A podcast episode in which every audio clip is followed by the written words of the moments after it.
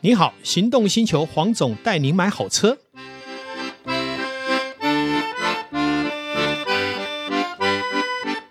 黄总带你买好车，今天又来聊幸福事，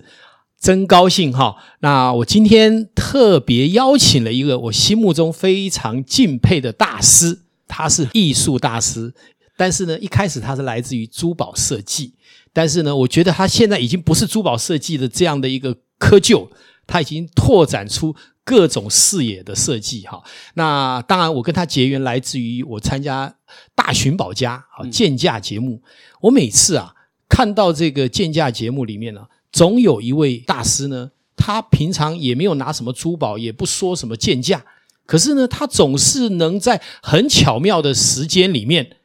把来宾带来的宝物呢，说的让人家感觉到那个宝物是加分的。自此以后，我就对他特别的印象深刻。那但是呢，一直没有机会呢，有邀请他来为大家来讲解，在他的眼睛里面看到的艺术的氛围。那今天我想，我们就来邀请，也感谢我们的廖文良大师来到我们节 目。谢谢黄总。那个黄总这样的一个阿谀奉承、谄媚的 功夫，无所不用其极，啊，这个必须的， 让我非常的呃呃惊艳。 是呃，其实现在我觉得是花前月下了，因为这边的环境真的是太 好了，谢谢，看到谢了谢这个基隆港哦，我是就好像回到我青春年代的时候。是，听说您还曾经这个担任轮机的工作对我跑船，哦，厉害哎厉害，所以这样的一个跑船的工作呢，让我对于世界自然的一个界面，嗯这个界面深藏在我的根底。嗯哼，哎，所以对于自然的一个演绎，是我非常的尊重。是所以只要说，呃，我们今天早上有讲到说，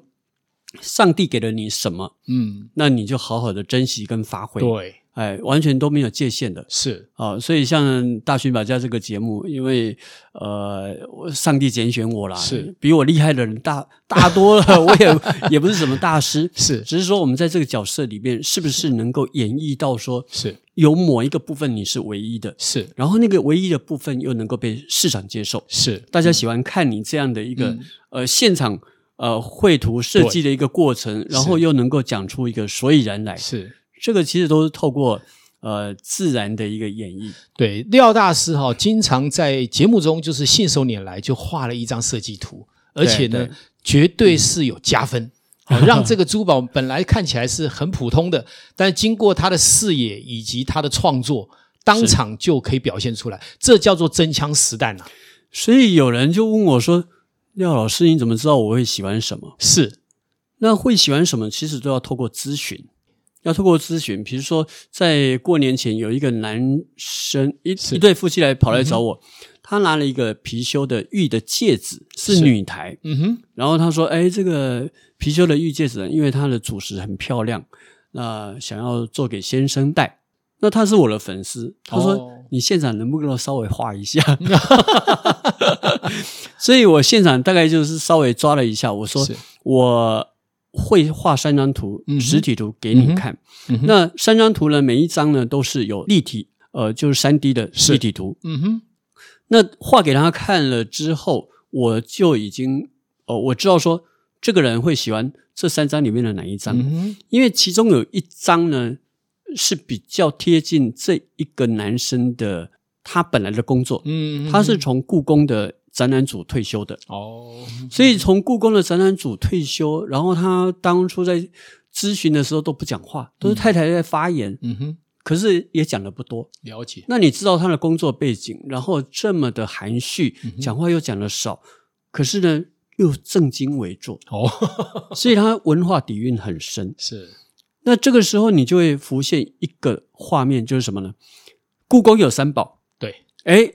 最大的就是毛公鼎。是那既然是要做南界的话，那我就用毛公鼎的那个曲面，哦毛公鼎的那个鼎的那个曲面哈、哦，嗯哼，它就很大，嗯嗯嗯形制很大，嗯然后它的那个角，嗯，那个角其实是犀牛角，是嗯那看起来也是老鹰的这一个大腿部的那个、那个角很有力的，是，是所以呢，我就把这样的一个氛围把它拆开，嗯哼，做的那个戒指，是所以三张设计图画好了之后，哎，他就真的挑了这一张设计图。哎呀感觉就已经感受到那个哈、那个对立体感。所以你要从咨询里面，还有就是现场你看到这个人，嗯是你要观面相，要观身相， 是，哎，所以一般来讲要观落音呐、了解。我曾你经要听观说落音，因为你要进入到那个人的是内心世界是，是是，你要知道说那个人到底他喜欢什么东你西。看，其实廖大师他设计珠宝已经不是一个表象，嗯，连珠宝本身的灵魂根处都把它挖掘出来，呃，一定要难这怪样。会这么吸引人家。对而且他也是很少见的台湾刻字化珠宝的一个创作呃者，，应该是因为每一件作品都是是呃唯一，唯一独一无二。哎，所以我不敢说我们是最厉害的是那个刻字的是呃设计师。好，是最重要的是我们的每一件作品，我画三张图，是你可能会挑一张，对不对？是，但是呢另外两张就是我的所有权。嗯，没错。哎，嗯将来我可能还可以做，所以我跟老婆孩子讲说，这些设计手稿都不可以丢掉、 哦，以后可能就是你们的吃饭钱。是是是，我另外补充一下嗯哈，我们廖大师呢，呃，曾经一开始其实是从八大。好，对跟曾国成合作的宝物宝物博博很很大，大好对，那当时也创下很高的收视率。是紧接着后来好像也跟吴淡如好一起这个女人要有钱，好，对对对然。后紧接着当然就现在的大寻宝家，对听说四年了嘞，哎，第四年，哇！而且收视对率一向都是相当相当突出的。呃，在我们公司里面收视率最高的。哎呀，太好了， 也有机会参与，真是我的荣幸。对对，下一次的话有鉴定车子，叫九妹再把车子开过来。哦，上次来估价他的车子，感觉听说还蛮不错的啦。呃这是一个哎收视首率创嘞，收收视率很高哎、哦真的啊大家都喜欢谢谢看黄总跟啊九妹、没有啦，哎主要是对不对九妹， 她两百万的 YouTuber 哎呀，那个很多人 follow， 是，但是哎黄总不输给他，没有。其实因为是廖文良大师的一个友好，不敢不好敢才能让这么大咖的啊，这个对，呃就是九大妹家都来是好朋友嘛。是是是，所以呃，我们制作群里面就是一直想要 up 把这个是节目 up 上是去。是是那就想说啊，那我们是不是找线上的艺人是朋友啊、是最大咖的，能不是能够找过来？了解因为我们这个节目是比较嗯小众市场，是所以你要通告给，比如说曾国成啊，嗯或者是你要通告吴宗宪，或者说黄子佼。黄子佼说：“我去干嘛？ 我又没东西，我才不要。” 那结果有一天，制作人跟他说：“焦哥，要不要来玩一玩？没什么啊，我又没什么 东西，对不对？”哎，陈哥都来了，你还不来啊？陈哥也 去，那我当然要去啊！ 对，有就意是这样思好玩对啊，没错带来对不对带去的那对陈哥就会影响同级的艺人，是，是然后呢，这个九妹呢又是好朋友，我说：“哎，来玩一玩吧。”哎他说：“干嘛？我又没什么东 西，是对吧？我只有车子跟手 表，我我今天玩什么？你来对就是玩我们的观众，是让是观众喜欢你。是从那个你在 YouTube 里面大家看到你，但是呢，你在节目上面，我们的大寻宝家的受众不一样，，是没错，哎，没不一错嗯样的族群，所以你应该要来。那没关系，你来的话，我跟你换一下。”是是。我去上你的节 目，上你的节目，诶，上他的节目那一天，我们就录了四集， 诶，有，我有看到，你来录我一集，我还你四集， 很够意思 哈。对呀、对，其实我觉得哈，一个建价，尤其是以珠宝为主的，哈，对以古董为主的，居然可以把小牛放在棚上，对我想这也是历史的警戒呐。哦，第一个，那也就代表什么？不管是制作群，或是廖大师这样的一个所谓幕后的推手哈，不敢不敢视野是宽广，对，它不局限在我们现在看到的东西。没错，那我想，如果有这种眼光，他设计出来珠宝绝对不会局限于我们平常在展间。嗯好，在这个所谓的店家看到的那么自私的东西，当然这也就是为什么一开始我一定要好好的盯着廖大师，跟他做很好的朋友，才有机会在他身上挖到很多东西不。会不会，你第 一天像我们那个制作导跟做在这边，他也会跟我成为好朋友的啊、是是 是，对不对对？喝个咖啡就杯酒释兵权啊是了，是是 是，而且大家对美好的事物、对幸福的感受都很贴近。没错，我觉得不管是做建价节目啦，或是说我们在谈 podcast，对，其实都是提供美好生活经验的连结。是因为现在的生活太单调了，嗯太枯燥了，对没事还来个乌俄战争，听说把 NFT 啊搞得大乱了，大家抛售啊，最近听说哇灾难了嘞，灾难灾难灾难，所以我觉得，如果我们再不把握这么嗯一时片刻的美好，那我们不是白白的成为一个 人吗？ 其实我们都心情啦、啊是或者是我们心情会受到呃这些新闻的一个影响。是，你想想看，如果乌俄战争发生在二十年前好了，嗯哼，好，二十年前我们的手机不是像现在的智慧型是手机，没错，哎，二十年前发生战争，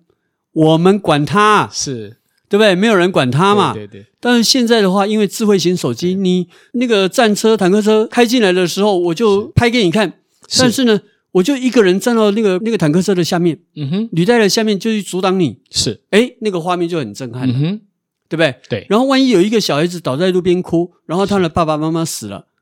那个画面很震撼，对，所以人家就会骂这个开坦克的这嗯个军队嘛。是。所以一切都是这些智慧型手机惹的祸。所以也顺着廖大师所说的哈，这一场战争其实是真正的第三次世界大战，没错，它只嗯是完全不同于前两次世界大战的模式，对因为我们都参与嘛，对，我们在评论这个战争，没错那没错我们不就是整个整个大战里面其中的一部分？我对只是没有使用飞弹跟武力而已。其实我在用我的思考跟我的想法，在跟着这一场大战在做对决。所以大家的生活情境、心是情都受到这样的新闻影响，是，这个是不对的。所以我们也真的要期待这个第三次世界大战赶快落幕，回到呃我们的美好。我这样讲好了啦，外面的战争哈、是不能够影响你的心思，对，没错，你还是要 focus 在自己的创作上面，跟你的工作上面，嗯是跟你的家庭，是跟你旁边能够受到你影响的那种平和是，啊，这种心情影响的，就是他创造一个新呃社会嗯哼，的一个平静的程度。对。我觉得就是说，刚刚我们不是有看了一个小小的海洋玉髓，对我们说叫残尽归零，哦，对就对刚对好来好符合好棒您刚刚所说的真境的界。真的真的我们不管外界的变动，但是我们一定内心要稳定。对、啊而且我常常感受到一件事，就是跟现在一模一样，就不是未来。当然所以所有的无常跟变动，我们必须什么？诚心的去接受它，没错，因为我们改变不了，嗯，但是我们可以为自己做一个什么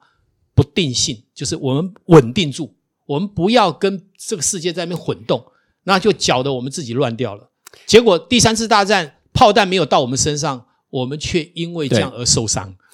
所以要你要坚持三个字：是界定会。哇，哈哈哈哈你可能要戒掉很多因为有新闻画面而产 生的内心的激荡，嗯哼，你要戒掉那个激荡。是你可以看到新闻画面，是但是不要有激荡。是那你要安定你自己的心性，是然后在你的工作领域里面好好的去发挥，是，它才能够产生智慧。是聊到这里，我们就知道说，今天我们邀请的廖文良大师，他绝对不是珠宝设计师哦， 他是还可以谈到有关于新的，因为其实不瞒大家说哈，廖大师从小就有特异功能。哦他特异功能本身是非常敏感的，会飞檐走壁哦他在形而上的部分的修辞，听说您也是修辞密宗嘛？哈，对我们密宗的修行者，对，而且是非嗯常虔诚的。也因为这样，他看到的一些角度呢，绝对是三 D 立体的，不是我们眼睛的世界而已啦。所以这也是说，我们在节目里面在采访的同时，我们刚刚可以听到，我们本来的焦点是在珠宝。在大寻宝 家，结果你看，我们可以转到这个地方来哈，所以我都跟也是朋友讲大家说的幸哈福，给我一条红布条，是我可以关落音。 这个观落音这个东西也是蛮有意思的哦， 就是这个其实呃，回过头来就是说，呃，在您在大寻宝家这样的一个过程里面，好、嗯我想呃，大家其实有兴趣的是说，估价的过程，那一个来宾，嗯他的心情的起伏，不晓得呃，这个廖大师怎么去看待这一件事情？其实那个估价是一个结果，对，我一直都说，所有的来宾呢送了物件上来做估价的话，那个结果就可以知道是财产还是遗产， 没错，可以上天堂，就啊跟下就地狱。就归纳这两个部分嘛。对对，因为我对于估价这个部分是非常仔细的。嗯嗯以前我们是做批发，是然后工厂生产生产出来的这些物件呢，我都必须要去做估算嗯哼啊，因为我采采购都是我在采购的。对嗯所以包括 K 金的重量啦、啊包括现在钻石，像这次乌俄战争到现在，你知道哇涨多少吗？涨三十趴，哎，钻石啊，钻石涨三十趴，之前跌了好久哦，可是原物料、就嗯是说原石是开采出来这个原物料呢涨六十趴，哇，所以以现在切割好的跟是还没有切割的落差还有三十趴的市哇市场。嗯嗯嗯，那因为现在全世界百分之二十六趴掌握在呃生产的地方是在俄罗斯，哦，难那怪，它只有一个公司掌握九十八趴嗯哼，阿罗萨嗯哼，这家公司掌握了俄罗斯的九十八趴的钻石产量，嗯哼，所以你看看全世界现在缺货，现在印度没有钻石可以切割、欸，哇，所以是缺货，那所以一直是在涨。嗯，嗯昨天我们在录节目的时候，呃，比如说 DVS One 的是级数，是这个钻石一克拉的又涨了六百块美金，哇哎，那每个礼拜都在涨，我很久没有看 r a p a 已 p 经 o 涨所以对我现在回去看 r a p a p o 不得了啦，所以涨三十趴，哇，那是从十一国月际到钻现在石涨报价38%表哎， 对，所以呢，我们必须要去知道说，我在估价的时候，我们一定要有一个基础是，啊、知道这颗钻石它一克拉它的等级是什么，然后一克拉是多少钱。嗯嗯，可是，是呢，它的相攻的技巧嗯，也掌握了哦，对不是，没错嗯并不是说你镶一颗钻石是一百块、是 n o 镶一颗钻石有可能是五十块，嗯哼，也有可能是五百块，是，它有分的，嗯，因为每一个功法都不一样。是是哎，所以这些东西你要洞悉。是，那因为很 K 金的精工的部分，很多部分我都自己会做。哇，哈哈那我也知道说哪一个师傅是比较厉害嗯是的，哪一个师傅比较不厉害，是什么样的价钱就影响什么样的一个功法。嗯哼嗯，好，我想哈，我们今天因为时间的关系，也即将进入尾声。但是刚刚大家一定要注意一件事，就是廖大师讲了，现在原物料跟像珠宝圈它所产生的价格上的波动，都会影响到你未来在这方面的收藏或投资，这个是非常重要的资讯呢、是当然这是当然目前为止啊，我在广播讯息里面第一次听到。是也是很珍贵的。对好我想我们一定无法只接受他来上我们一次节 目，紧接着我还要再来邀请哈是是廖文良大师是是再继续来谢谢我们节目，来一起为大家谈我们看到的幸福事。好谢谢，好谢廖大师，谢谢大家谢谢谢线上的听众，谢谢黄总，拜拜拜。